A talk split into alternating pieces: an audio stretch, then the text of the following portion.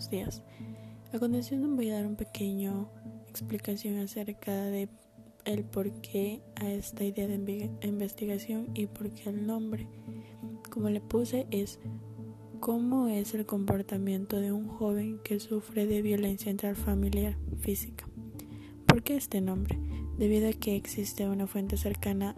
que ha pasado por esta situación y ha tenido aquella experiencia durante mucho tiempo, en lo cual me supo decir o me supo contar muchas cosas de su vida que ha pasado, lo cual me llamó mucho la atención y quise saber o indagar más en aquel tema, debido a que eh, existen diferentes factores que han intervenido en muchas personas y también existen jóvenes que no hacen o no dan a conocer sus casos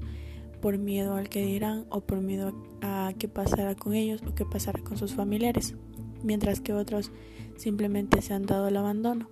por lo cual me ha llamado mucho la atención este tema, lo cual eh, quisiera indagar a profundidad sobre cuáles son las consecuencias que aquellas personas sufren,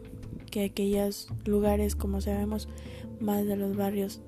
catalogados como zonas rojas o zonas peligrosas o zonas de bajo recurso económico, como se podría decir, que existe o están propensos a que tengan una mayor violencia, ya sea en el barrio, en sus casas, en sus con sus vecinos, sus amigos. Por lo cual eh, trataré de diferentes metodologías como encuestas, eh, cuestionarios con preguntas, eh, a través de entrevistas a fuentes o a personas de una determinada población que han sufrido o han pasado por esta, por esta violencia, saber cuáles han sido los factores que han intervenido en, esta, en ese periodo o en ese, en ese mm, momento que han pasado. Como sabemos, según la ley orgánica, la violencia dice que ningún ser humano debe ser tratado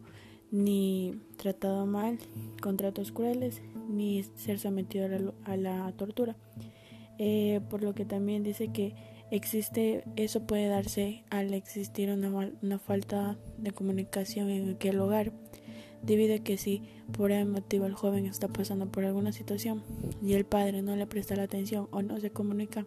puede ser que en algún momento choque en su carácter o sus actitudes sean muy diferentes. Eso interviene mucho, como lo dice Carrascosa, que el comportamiento de un joven depende del, de la actitud que tiene la autoridad que está sobre él. Como que dice, si un hogar el joven ve que la actitud del padre hacia él es mala, de la misma manera va a actuar el joven, debido a que ya sea por llamar la atención de su padre o por sentirse superior a aquella autoridad o aquel llamado de atención que es de su familia, de su hogar. También podemos ver que influyen muchas otras cosas como sus amigos o como personas a su alrededor o también como supe decir la economía de su hogar. Si ellos ven que su hogar no puede ser sustentado porque ya sea que su padre o su madre no puedan trabajar y no pueden llevar el pan de cada día a sus casas,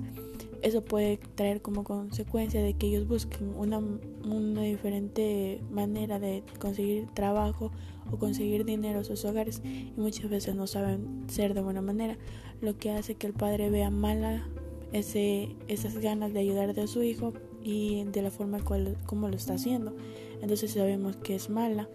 y eso eh, conlleva que el padre tome una actitud más fuerte con el hijo y muchas veces porque el hijo ya ha pasado por algún, algunas situaciones así, prefiere eh, tomar diferentes comportamientos hacia él, ser más agresivo, ser más autoritario, como quien dice, querer, o sea, sobresalir ante el llamado de su padre.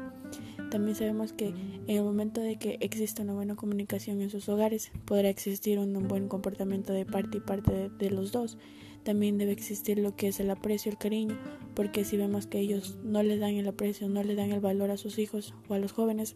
eso hace que aquellos jóvenes eh, sean bajando su autoestima y su confianza en sí mismo, lo cual hace que tengan diferentes consecuencias, que sean ya lleguen directamente al suicidio o tengan daños tras, eh, diferentes trastornos en su mente, se sientan mal y tomen diferentes actitudes y tomen diferentes caminos, con los cuales muchas veces no son buenos y no traen buenos resultados. Y hay jóvenes que simplemente prefieren quedar callados, quedarse callados y tomar otras decisiones. En lo cual eso me ha llamado mucho la atención y por eso fue este pregunta. Muchísimas gracias.